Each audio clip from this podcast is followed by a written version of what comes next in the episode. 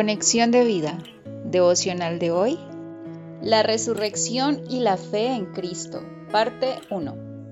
Dispongamos nuestro corazón para la oración inicial. Padre, confieso con mi boca y creo en mi corazón que tú levantaste a Jesús de los muertos, que Él me sustituyó en la cruz que yo merecía.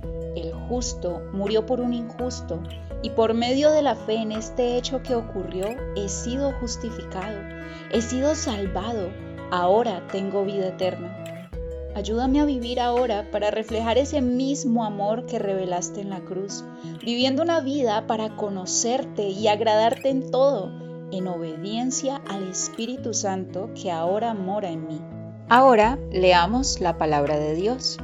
Romanos capítulo 3 versículos 23 al 24 por cuanto todos pecaron y están destituidos de la gloria de Dios, siendo justificados gratuitamente por su gracia, mediante la redención que es en Cristo Jesús. La reflexión de hoy nos dice, la verdad de las escrituras es que Cristo murió por todos y por todos murió, para que los que viven ya no vivan para sí, sino para aquel que murió y resucitó por ellos Segunda de Corintios 5:15. Y también dice, porque Cristo, cuando aún éramos débiles, a su tiempo murió por los impíos. Ciertamente apenas morirá alguno por un justo, con todo pudiera ser que alguno osara morir por el bueno.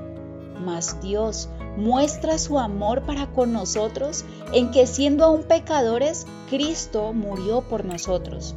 Romanos capítulo 5 versículos 6 al 8. Como podemos observar, todos éramos impíos, todos estábamos destituidos de la gloria de Dios y lejos de Él, puesto que dice la Escritura, todos pecaron. Romanos 3:12, Romanos 3:23.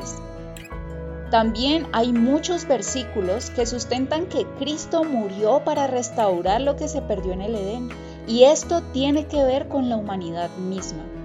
En 1 Corintios capítulo 15 versículos 21 al 22 dice, porque por cuanto la muerte entró por un hombre, también por un hombre la resurrección de los muertos. Porque así como en Adán todos mueren, también en Cristo todos serán vivificados. Y este todos serán vivificados se refiere a todos los que creen, por cuanto todos pecaron y están destituidos de la gloria de Dios, siendo justificados gratuitamente por su gracia, mediante la redención que es en Cristo Jesús. Romanos capítulo 3 versículos 23 al 24. Por medio de un hombre entró la muerte, y por un hombre Cristo Jesús, vino la resurrección y por medio de la fe en Él recibimos la promesa de resurrección. Esto implica que nuestra vida es restaurada, somos vivificados, justificados gratuitamente por su gracia y seremos resucitados semejante a Él cuando nos encontremos con Él cara a cara.